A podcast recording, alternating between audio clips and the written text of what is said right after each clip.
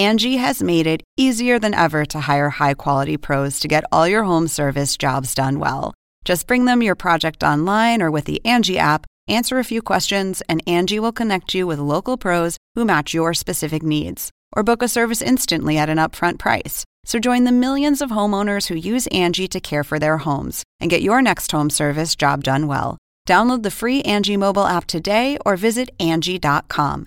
That's A N G I.com.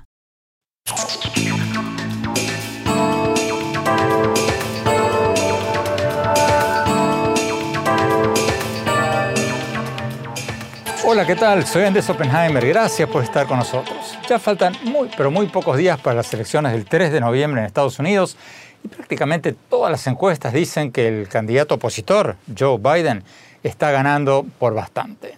Según un promedio de encuestas del sitio de internet 538, Biden está ganando por más del 10% de los votos.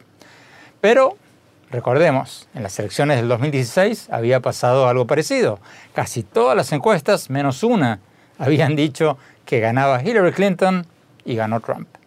Bueno, para ser exacto, Hillary Clinton ganó el voto popular por casi 3 millones de votos, pero Trump ganó en el colegio electoral, donde los estados más pequeños tienen relativamente más representación que los más grandes, y terminó ganando Trump. Entonces, la pregunta es, ¿Se van a equivocar de nuevo las encuestas sobre quién será el próximo presidente de Estados Unidos? La semana pasada hablamos con los encargados de varias encuestas que muestran a Biden ganando por un amplio margen. Pero hoy vamos a tener una entrevista muy especial. Vamos a hablar con uno de los muy, pero muy pocos que acertaron con su encuesta en las elecciones del 2016, diciendo que ganaba Trump. Y ahora tiene también las encuestas más esperanzadoras o menos malas para Trump. Se llama Ragavan Mayur y es presidente de la encuesta del periódico conservador Investors Business Daily. Le vamos a preguntar qué vaticinan sus últimas encuestas y en qué se diferencian de prácticamente todas las demás. Después vamos a hablar con Jill Darling, la directora de encuestas del Centro de Estudios Económicos y Sociales de la Universidad del Sur de California, que también dio mejores números para Trump que el promedio de las encuestas en el 2016, pero que ahora tiene al candidato opositor Joe Biden muy por encima de Trump en sus más recientes encuestas. Y más tarde en el programa vamos a hablar con el director de un nuevo documental de HBO, empresa perteneciente a Warner Media, de la que también forma parte CNN, que está saliendo en estos días llamado 537 votos. Este documental habla de las elecciones del año 2000 entre George W. Bush y Al Gore, que se decidieron por apenas 537 votos a favor de Bush en el estado de la Florida, más precisamente aquí donde estamos grabando este programa, en Miami. ¿Va a pasar lo mismo en las elecciones del 3 de noviembre? ¿Van a terminar siendo decididas por unos pocos cientos de votos y disputadas en los tribunales? ¿O las circunstancias son diferentes? Se lo vamos a preguntar a Billy Corbin, el director del nuevo documental. Bueno, vayamos directamente a Ragavan Mayur, uno de los poquísimos encuestadores, si no el único, que acertó en sus pronósticos sobre quién iba a ganar las elecciones del 2016. Señor Mayor, muchas gracias por estar con nosotros. Antes de preguntarle por lo que va a pasar ahora, por sus encuestas más recientes, ¿cómo explica usted qué hizo en el 2016 que le permitió predecir correctamente la victoria de Trump? ¿Cuál, cuál fue su metodología para concluir que Trump ganaría cuando prácticamente todas las demás encuestas decían que iba a ganar Hillary Clinton? Una de las cosas que estábamos viendo en ese entonces era mucho entusiasmo por Trump. Eso lo logramos incluir en nuestros cálculos y nos ayudó a acertar correctamente en el pronóstico del ganador. Ese entusiasmo que vimos en los votantes republicanos y en los simpatizantes de Trump, ese mismo entusiasmo de los mítines políticos, fue una de las principales razones por las que pudimos acertar. ¿Por qué es importante el entusiasmo? Una persona es un voto, independientemente de cuán entusiasta se encuentre esa persona en una elección. Sí, es cierto, esa es una muy buena pregunta. Pero lo que ocurre es que el entusiasmo es muy importante, porque si un candidato carece de entusiasmo y uno de sus simpatizantes te dice, sí, está bien, voy a votar por él, puede que en el día de la elección no se moleste en levantarse e ir a votar. Así que, esencialmente, el entusiasmo se refleja en la participación. Usted mencionaba otros factores en los que se equivocaron, se habrían equivocado otros encuestadores. ¿Cuáles son? No diría que los otros se equivocaron. El tema es que predecir quién va a salir a votar es un negocio muy truculento. Si tu modelo es muy estricto, puede que no estés incluyendo a muchas personas que salen a votar. Y por el contrario, si tu modelo es muy laxo, puede que incluyas a todo el mundo, incluso a quienes no van a votar. ¿Entiendes a lo que me refiero? Encontrar ese balance óptimo es el punto crítico. ¿En qué se equivocaron los modelos de encuestas en el 2016? ¿Usted cree que las encuestas van a ser más precisas este año, el promedio de encuestas? No estoy seguro. Si ves los resultados de nuestra encuesta más reciente, parece que lo que pasó en 2016 está volviendo a pasar estamos viendo una contienda muy cerrada, con Biden arriba por tres puntos, cuando otras encuestas están mostrando a Biden arriba por siete u ocho puntos. Bueno, más de 10 puntos según el promedio de encuestas de 538.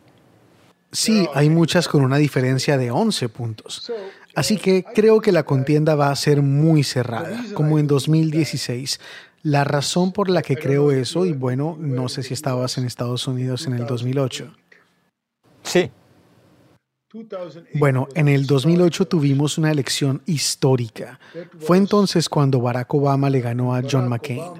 El país pasaba por una crisis económica y tuvimos un entusiasmo nunca antes visto por él. Pero incluso el nivel de entusiasmo que despertaba Barack Obama le dio una ventaja de solo 7.2% en el voto popular. Creo que ese es un techo muy difícil de superar. Por eso, cuando veo encuestas con 9 y 11 puntos de diferencia, no lo veo factible. Además, en comparación con el entusiasmo que despertaba Barack Obama o Hillary Clinton, no creo que Biden tenga una ventaja de 7 puntos. Es decir, el entusiasmo por Biden es menor que el que despertaba Hillary. Menor, porque eso no es lo que dice la mayoría de las encuestas. Sí, sí, sí. Hillary ganó el voto popular con 2 o 2.5 puntos de diferencia. Por eso creo que esta elección va a ser mucho más cerrada. Y por otras cosas que vemos en nuestras encuestas. Y es que el entusiasmo por Trump está volviendo, justo como en 2016.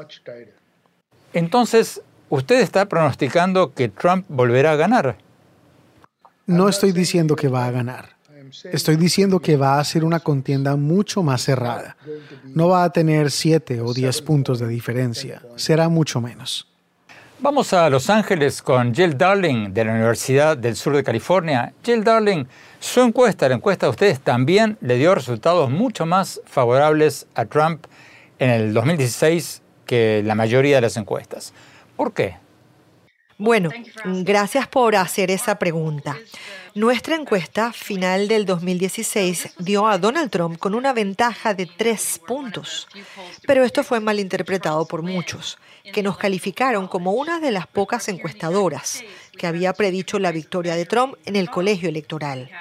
En Estados Unidos tenemos dos formas de medir el voto tenemos el voto popular y el colegio electoral. Y el colegio electoral en realidad es el que determina el ganador, es el que importa al final. Así que en este caso, Donald Trump ganó el colegio electoral, pero perdió el voto popular. ¿Por qué le dieron ustedes la victoria a Trump cuando prácticamente todas las demás encuestas lo daban como perdedor?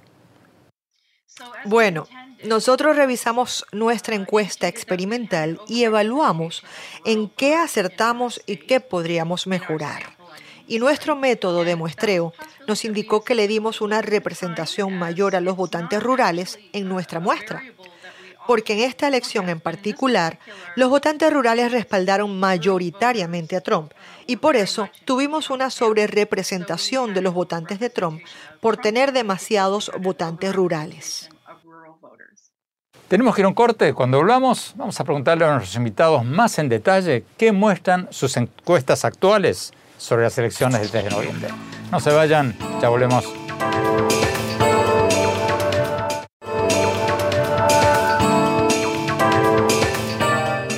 Gracias por seguir con nosotros. El promedio de encuestas para las elecciones de Estados Unidos dice que el candidato opositor Joe Biden del Partido Demócrata le está ganando por más de 10 puntos porcentuales al presidente Trump, faltando pocos días para las elecciones del 3 de noviembre. Pero recordemos, los principales encuestadores se equivocaron en las elecciones del 2016 o, mejor dicho, acertaron en que Hillary Clinton iba a ganar el voto popular, pero se equivocaron en decir que ella también iba a ganar en el colegio electoral, que es el que cuenta. Y bueno, ahí ganó Trump. Sigamos hablando con el encuestador Ragavan Mayur, uno de los pocos, si no el único, que acertó que ganaría Trump en el 2016 y cuyas últimas encuestas son las que mejores números o los números menos malos le dan a Trump. Lo ponen a solo tres puntos por debajo de Joe Biden. Vayamos a New Jersey, señor Mayur.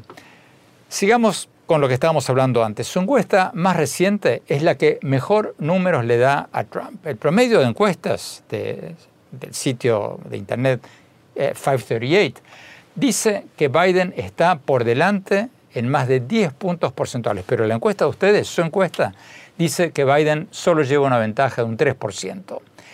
Eso, ese 3%, está dentro del margen de error. Sí, lo está. Es por eso que creo que será una contienda muy cerrada de ahora en adelante. Y el último debate fue muy importante. Además, Trump ha estado haciendo campaña sin parar. Hace evento tras evento, meeting político tras meeting político.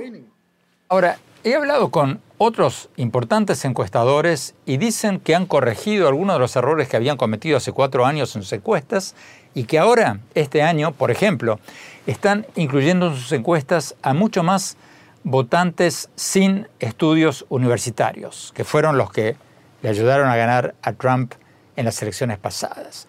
Los encuestadores dicen que esa corrección hace que sus encuestas sean más certeras este año. ¿Qué dice usted sobre eso? Es cierto, es algo muy importante, porque 60% de la población en Estados Unidos no es graduada de la universidad. Y especialmente si miras a los votantes blancos no universitarios, deben ser representados apropiadamente en la muestra.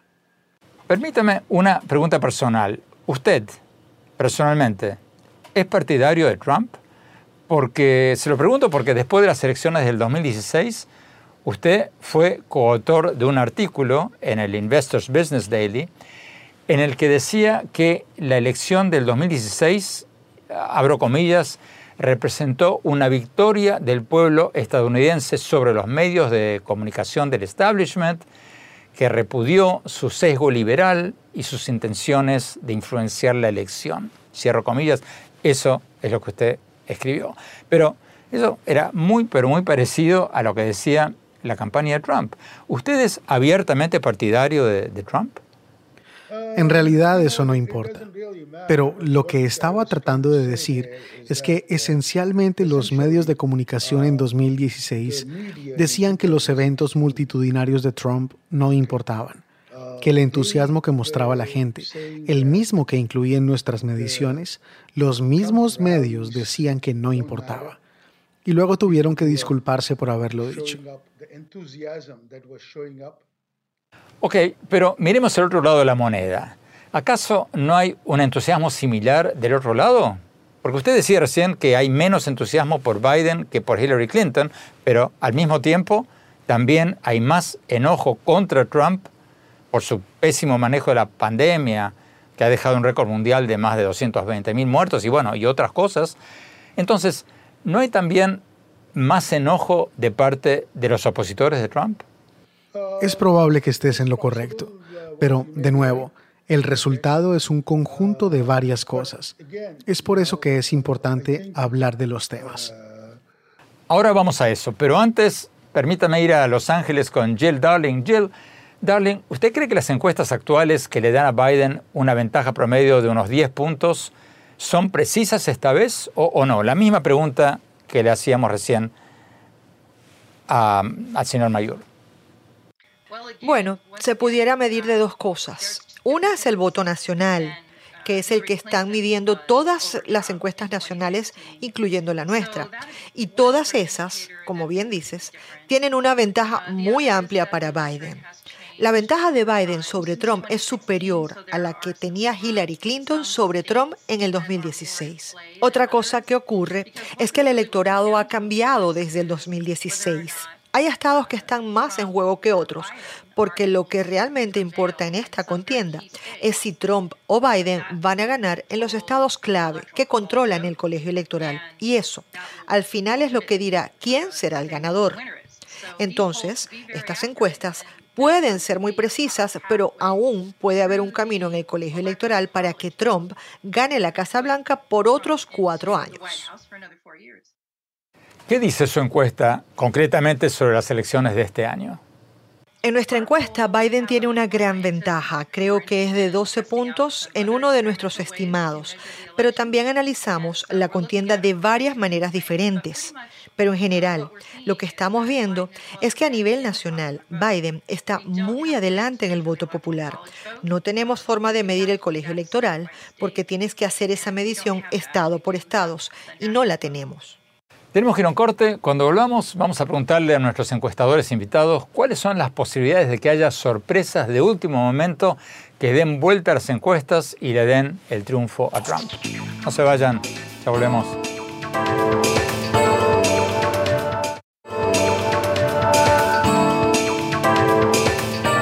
Gracias por seguir con nosotros. Faltan pocos días para las elecciones del 3 de noviembre en Estados Unidos y el promedio de encuestas dice que el candidato opositor Joe Biden está ganando por más de 10 puntos porcentuales. Pero bueno, recordemos, las principales encuestadoras se equivocaron en las elecciones del 2016. O mejor dicho, acertaron en que Hillary Clinton iba a ganar el voto popular, pero se equivocaron en decir que ella también iba a ganar en el colegio electoral y ahí ganó Trump y terminó en la Casa Blanca. Estamos hablando con uno de los pocos, si no el único encuestador que acertó en el 2016 en que ganaría Trump y cuyas encuestas actuales son las mejores o las menos malas para Trump porque lo colocan a solo tres puntos por debajo de Biden. Señor Mayor, hablemos un poco de la pandemia. Estados Unidos tiene el 4% de la población mundial, pero el 20% de las muertes por coronavirus del mundo. Trump dice que la pandemia ya está casi en su etapa final, que está por terminar y que él ha hecho un trabajo extraordinario, pero el Centro de Recursos de Coronavirus de la Universidad Johns Hopkins y muchas otras de las instituciones más prestigiosas dicen que el número de casos de coronavirus en Estados Unidos está aumentando de nuevo y muy pero muy rápido. ¿Cuánto le va a afectar esto a Trump en los últimos días que quedan antes de las elecciones? Sí, le afecta a Trump, pero existen dos tipos de votantes. Y aquí es cuando entran en juego los temas. En nuestra encuesta medimos cuáles son los temas más importantes, por orden de relevancia, para que la gente decida por quién votar en una elección. Y ahí salen dos tipos de votantes claramente definidos. Para un grupo de personas, la pandemia o la respuesta que se le ha dado a la pandemia es muy importante. También les importa el cuidado de la salud, las relaciones raciales. Ahora bien, ese grupo de personas tradicionalmente va a apoyar a Biden.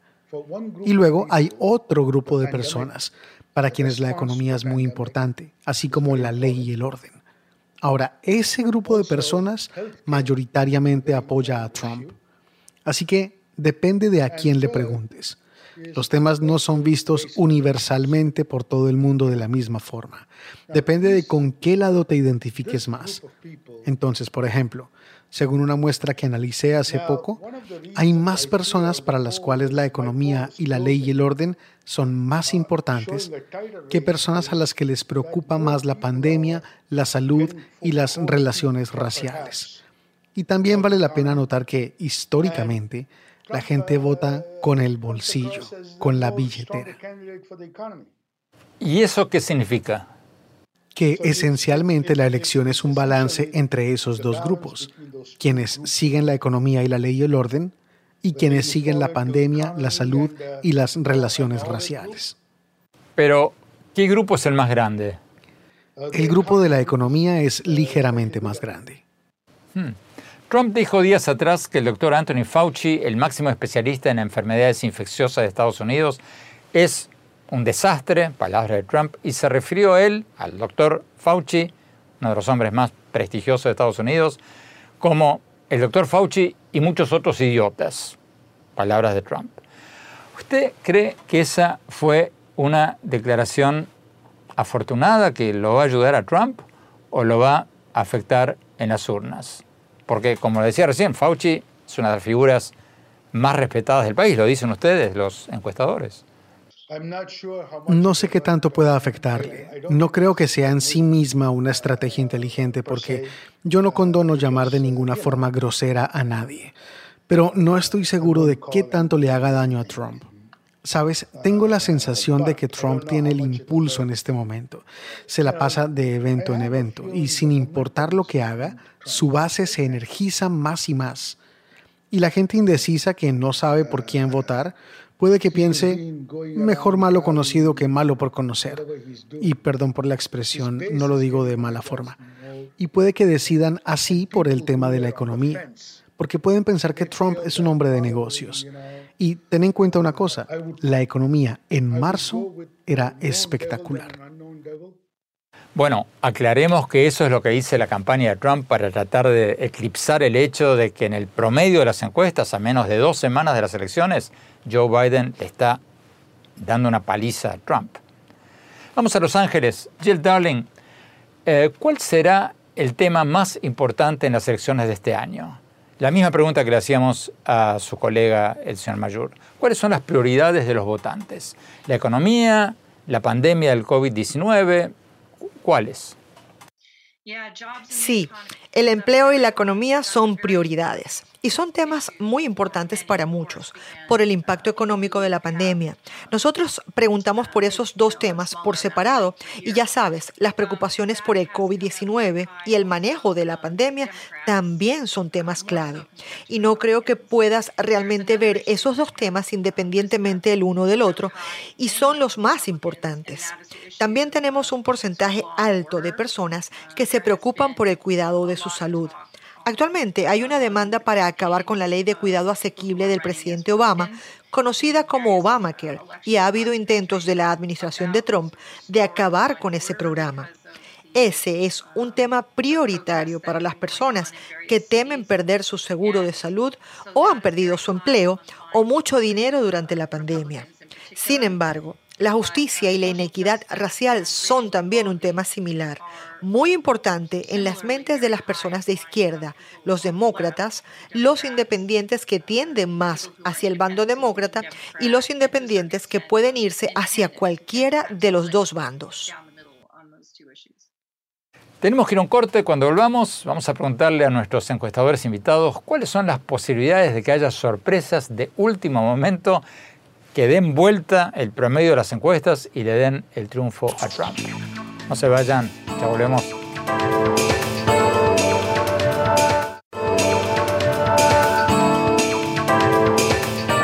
Gracias por seguir con nosotros. El promedio de encuestas dice que el candidato opositor Joe Biden está ganando por más de 10 puntos porcentuales en las elecciones, en la campaña electoral de Estados Unidos para las elecciones del 3 de noviembre.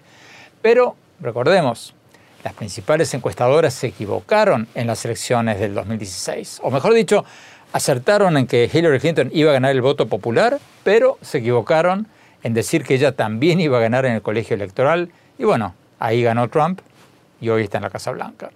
Estamos hablando con uno de los pocos, si no el único encuestador que acertó en el 2016 en que ganaría Trump.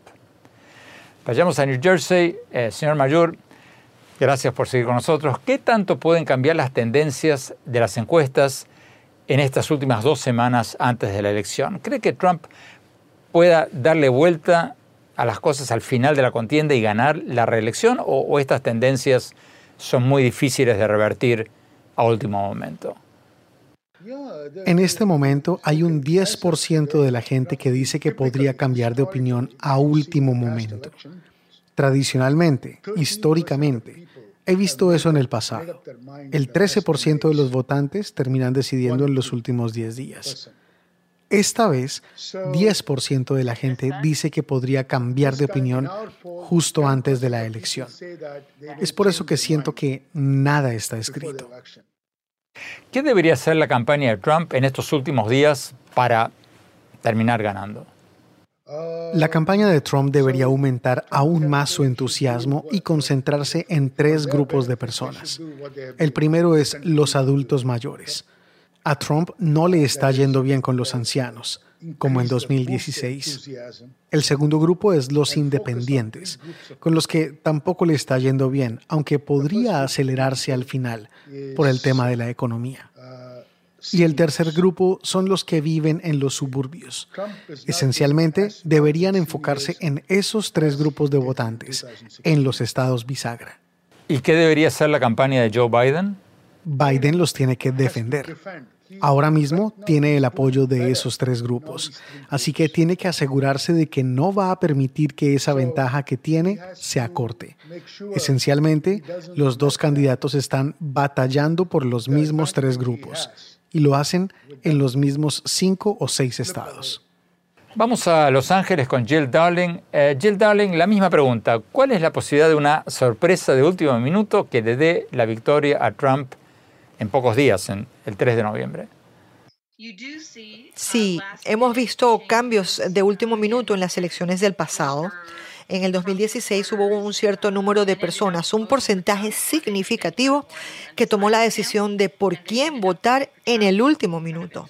Muchos tenían cierta preferencia por Trump y al final terminaron votando por él. Así que sí, es algo que puede pasar.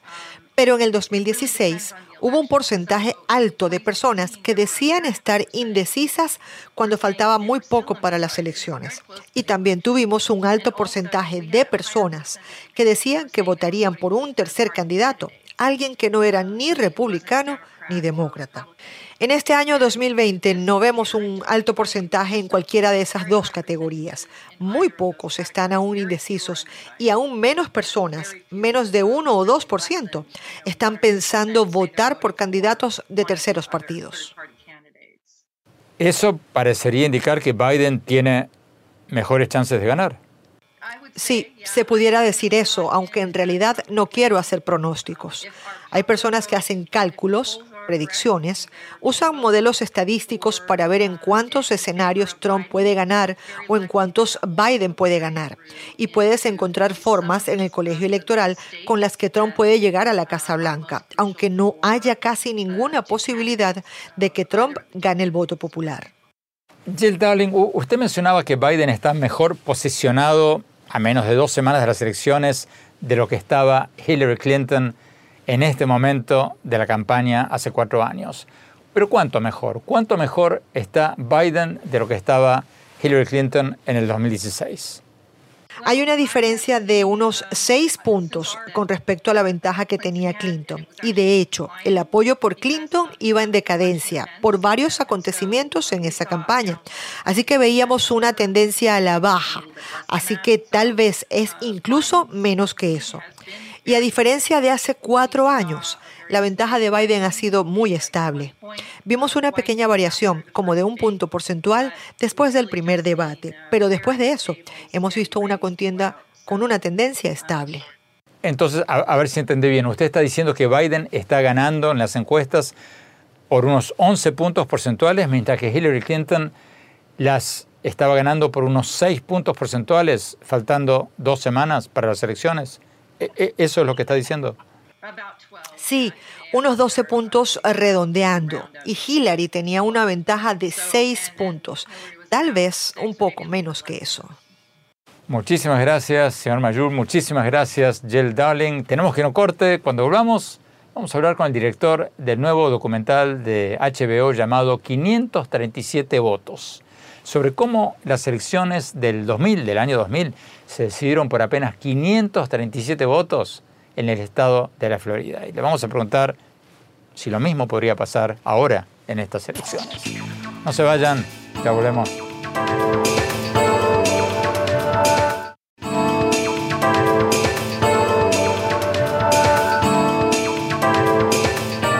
Gracias por seguir con nosotros. Esta semana se estrenó el documental llamado 537 votos de HBO.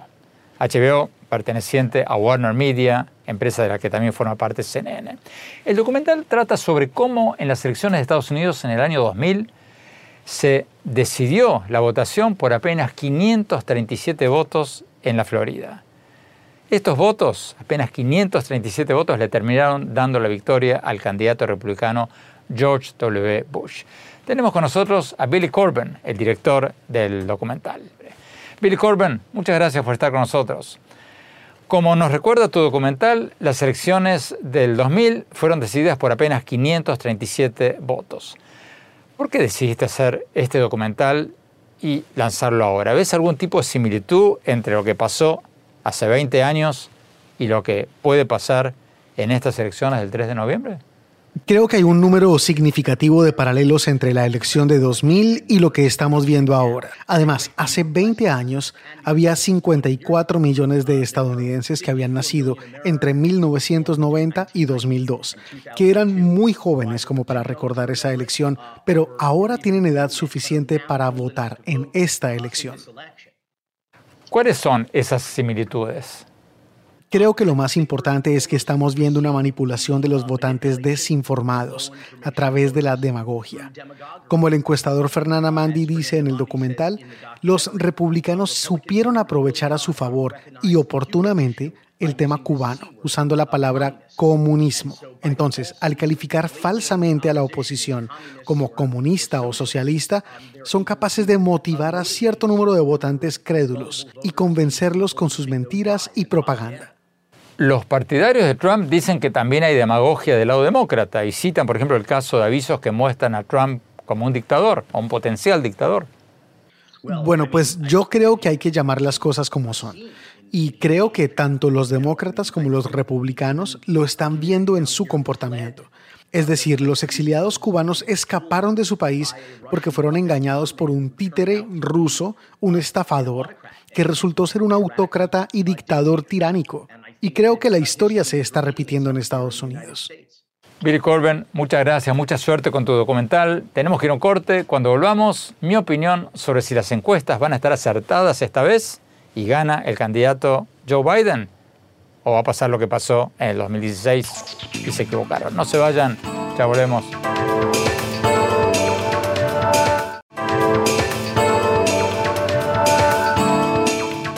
Muchas gracias por seguir con nosotros. Cuán increíble es la encuesta de nuestro primer invitado de hoy, Ragavan Mayur, del Investors Business Daily, que fue uno de los poquísimos encuestadores, si no el único, que acertó en pronosticar el triunfo de Donald Trump en el 2016. Por supuesto que es posible casearte de nuevo.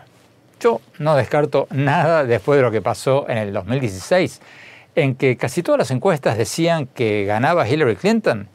Y bueno, resultó que Hillary Clinton ganó el voto popular, sí, por casi 3 millones de votos, pero perdió en el colegio electoral, donde los estados chicos tienen más representación que los grandes. Y bueno, ganó Trump y hoy está en la Casa Blanca.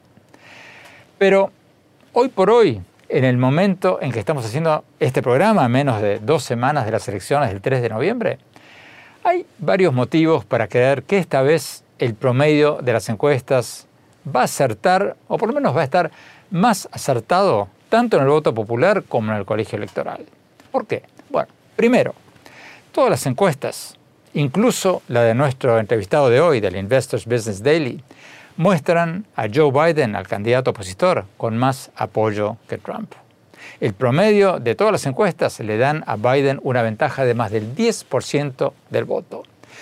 Y la que mejores números le da a Trump, la de nuestro invitado de hoy, también lo muestra a Biden ganando, aunque apenas por tres puntos porcentuales. O sea, no he visto una sola encuesta que en este momento le esté dando la elección a Trump. Segundo, los encuestadores que se equivocaron en el 2016 dicen que aprendieron la lección, que corrigieron sus errores de hace cuatro años y que sus encuestas actuales son mucho más precisas. Por ejemplo, dicen que en sus encuestas de hace cuatro años no habían incluido suficientes votantes sin estudios universitarios en sus encuestas, en sus modelos de encuestas. Y esos, ese bloque de votantes fue el que le dio el triunfo a Trump. Y dicen que esta vez incluyeron a muchos más votantes de ese perfil en sus encuestas. Tercero, este año las encuestas están mucho más focalizadas en el voto en los estados más disputados, como Michigan, Wisconsin y Pennsylvania, que en el 2016. En otras palabras, le están prestando más atención al voto a nivel estatal, que es el que decide quién va a ganar el colegio electoral. Cuarto, hay mucha más gente que votó por correo y por voto anticipado esta vez que hace cuatro años. Y eso hace disminuir el peso electoral de un potencial cambio de opinión de último momento el día de la elección, porque ya hay más votos que ya están depositados. Y finalmente, quinto, a dos semanas de las elecciones del 2016, Hillary Clinton tenía, como nos decía nuestra entrevistada de hoy, eh, Jill Darling, tenía una ventaja del 6% en las encuestas. Ahora, en el mismo momento de la campaña, faltando menos de dos semanas para las elecciones de este año, Joe Biden llevaba un promedio de más de 10% arriba en las encuestas. Todo eso me hace pensar que si el promedio de encuestas sigue en sus niveles actuales hasta el día de la elección, aunque la ventaja de Joe Biden caiga un poquito, a un 7, 8%, lo más probable es que gane Biden. Pero bueno, las encuestas muestran dónde estamos hoy, no dónde vamos a estar el día de las elecciones. La experiencia me dice que lo más probable a veces es enemigo de lo seguro. Por eso, yo no me animo a apostar nada porque aunque los encuestadores hayan corregido sus errores del 2016, siempre puede haber sorpresas. No es lo probable, pero es posible. Bueno, se nos acabó el tiempo. Los invito, como siempre, a visitar mi blog sobre política, economía, tecnología e innovación en el sitio de internet andresopenheimer.com. Quienes nos visiten por primera vez ahí van a recibir el primer capítulo de mi libro Sálvese quien pueda sobre los trabajos del futuro. Y les recuerdo eh, que siempre pueden visitarme en mi Twitter, arroba en mi página de Facebook, Andrés Oppenheimer, y en mi página de Instagram, Andrés Oppenheimer Oficial. Muchas gracias por habernos acompañado. Nos vemos la semana próxima. Un gran abrazo a todos y cuídense mucho.